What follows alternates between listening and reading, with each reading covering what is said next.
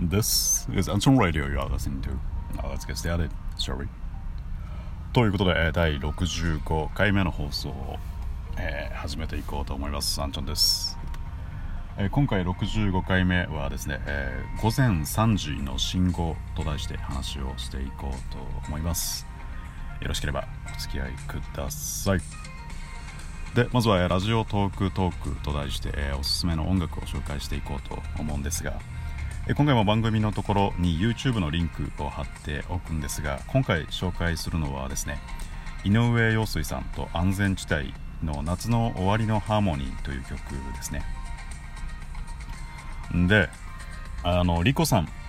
リコの脳内重長のリコさんが最近の配信でシチュエーション別の好きな音楽の紹介をしていたんですが私もだいぶ音楽は好きでどうだろう？1日24時間のうち、まあ、寝てる6時間7時間くらいは聞いてないとしても残りのどうなんだろう？10時間は間違いなく聞いてますね。ずっとなんか音楽を流してます。で最近あの Bluetooth の片耳のイヤホンを私は愛用してるんですけれどそれができてからは本当もうずっと仕事中も聞いてますし移動中ももちろん聞いてますしずっと何らか聞いてますね。あまあそんな話は置いといて。あの私がですね今30今年で31歳なんですけれど二十歳前後。あのこんな声なんであのラジオ DJ 私が目指す目指していた JWEB ではナビゲーターと呼んでいるんですけれどまあまあラジオで話す人で結論あのもちろん無理だったんですけれど世界中のあらゆるジャンルの音楽を聴きたいなと思ったことがありましてそうですね。当時二十歳前後はですねあのライムワイヤーってパソコンのソフトウェアがあったんですけれどとかですね。で高校時代は友人から借りた CD だったりあるいはタワレコ行ったり TSUTAYA に通ったりあとはクリス・ペパラさんの Tokyo Hot 100っていうラジオがあるんですけど毎週日曜日かなお昼から。でそれでおすすめの音楽っていうか毎週か100曲音楽をカウントダウンで紹介していくんででその中から好きな音楽を TSUTAYA に行って借りたりとかそんなことをしていましたね。で大学時代は友人やあるいはあの mixi のコミュニティからあの新しいアーティストを知ってでさっき話した LimeWire で音楽をダウンロード。でバイトを始めてお金を持ち始めてからはあれですねもう CD は買わなくなって iTunes でしたねもっぱら。で最近はあの月額10ドル日本だと990円くらいでしたっけ？で Apple Music って私 iPhone ユーザーなんですけれど月額定額？900円1000円くらいで Apple Music っていうのがあってこれがどういうサービスかというと、まあ、月額、えっと1000円、まあ、CD1 枚分くらいですよね。を払うことによってあの Apple に登録されてる音楽を聴き放題というそういうサービスなんですけれど邦楽私はあの米国アメリカの Apple Music をサブスクライブなんだ購読しているんでですねあんまり邦楽はないんですけれどでもアジカンだったりとか Perfume とかあと何バーリマンワニマもあったかな？ちょいちょい日本のもあったりまあでも基本あの洋楽というかアメリカの曲がメインなんですけれど Apple Music でを購読し始めてからはもうほとんど CD っていうか iTunes で音楽単体で買うこともなくなりましたね。多分このサービス私死ぬまで続けるんじゃない？まあまあ多分死ぬまでにはサービス変わりますけど。でもあの月額 CD1 枚分？1000ドル1000ドルちゃうわ。1000円。あの10ドルで Apple Music に登録されてる音楽が聴き放題なんですごい助かってますね。多分私個人でも CD だったりライムワイヤーだったり。で購入した音楽は多分1万曲くらいあるんですけれどそれプラスこの Apple Music に入ってる音楽を合わせても例えば Twitter とかあるいはインスタとかでこのおすすめの音楽っていうのを見つけたらそのアーティスト名あるいは音楽の曲の名前を Apple Music で検索すればすぐに大体まあまあ7割8割くらい聴けるんでですね邦楽だったりあるいはすごいマイナーなアーティストはたまにないこともあるんですけれどすごい助かってますね。もう最近は音楽に出会うのがすごい便利だなと思います。であの Apple Music はソムリエというかあのよく聴いてる音楽からおすすめの音楽も上げてくれるんでですねもうすごい便利すぎてびっくりしてますね。高校学生時代はね友達から CD 借りたりとか TSUTAYA とかタワレコに通ってジャケ買いしてたんですけれどからまだ12年くらいかなんですけれど時代は変わったなと思いました。ということでこんな話したらもう5分経っちゃいましたね。ということであのそんな私の、えー、夏プレイリストの音楽の中であの不動の地にある、えー、夏の終わりのハーモニー。これがあのタモリさんの番組に井上陽水さんとなんだっけ今名前で忘れした。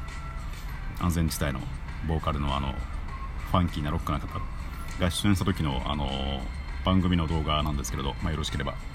飛んでみてください。で、えっと、本編の午前3時の信号という話をしていこうと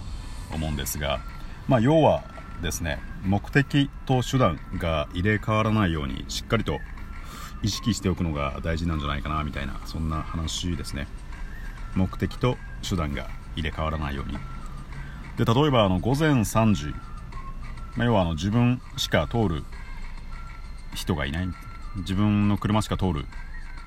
車がない時間帯の赤信号は守るべきか否か、まあ、の赤信号は渡っちゃダメとか子供が見てたら危ないとか、まあ、そういう話を置いといて。結論言うとあの赤信号意味ないと思うんですよね。バカらしいと思うんですよ、まあ、あのこっち米国はですねあのカメラ監視カメラがあって下手に赤信号を渡るとあの後々チケットなんて言うんですっけ？チケット切られる。まああの罰金が後々郵送されてくるんで、まあ、結論守るんですけれどまあバカらしいなといつも思ってます。っていうのは信号っていうのは信号を守るって目的のために建てられたわけではなくて事故が起きないようにっていう目的のために建てられたあくまで手段じゃないですか。あくまであの事故が起きないようにへの手段であって信号を守ること自体は目的ではないわけですね。でこの目的と手段が目的と手段が入れ替わらないように信号っていうのはあくまで事故を起こさないようにっていう目的のための手段なんでですね。で信号自体が目的なわけではないのでと思うんですよね。でこれ具体的な話をすると例えば何でしょうね。会社でやってる定例会議月例会議とかあるいは大学受験あるいは交際交友関係この手段と目的が入れ替わらないようにもともと目的があって始めた手段なんですけれどいつの間にかその手段が目的に置き換わらないように。であるいはそれこそラジオトークですよね。えー、っと為末大さんの名言でですねすごいと言われたい症候群もがっかりされたくない症候群もバカにされたくない症候群もつまり他人にコントロールされている。もう一度繰り返し、えー、すごいと言われたい症候群もがっかりされたくない症候群もバカにされたくない症候群もつまり他人にコントロールされているっていう名言があるんですけれど、まあ、あの何のためにラジオトークを始めたのか見失見失わないこと？まあ、もちろんあの評価されるためにっていう目的はそれはそれでいいと思うんですよ。全然その方を非難する気はないんですけれど。私はですねあの緑の窓辺の緑さんがおっしゃっていた自分のためのブレインストーミングというかあの自分がこう配信することというか自分が話すことによって自分の頭の中の考え方がまとまるというかあるいはあの趣味で人とつながるのが楽しい例えばゲームだったりとかあるいはそれこそ大学時代の何でしょうサークルとか趣味で人とつながるのが楽しいようにコミュニティを作るために発信するんじゃなくて自分が好きなことを発信してで結果コミュニティができたら嬉しいなっていう考えですかね。なんでなんでしょうコミュニティを作るためというか人にこびるために配信をしたりとかもっとなんか評価をされるために配信をするっていうのは私のスタイルではないんですよ。別にそういうスタイルがあってもそれはねあの各個々人の目的だと思うんでそれでいいと思うんですけれどまあまあ私はそういう目的ではないので、まあ、そういうのを見失わないようにしたいなと思いますね。でちょっと早いですが最後にあの林原めぐみさんの「Just Be Conscious」っていう曲の歌詞を紹介して終わろうと思います。え幸せの形それぞれ違うのよ。他人の言葉に、ま、他人の言葉に惑わされない。自分が主役のドラマくらいは楽しまなきゃもったいないわ。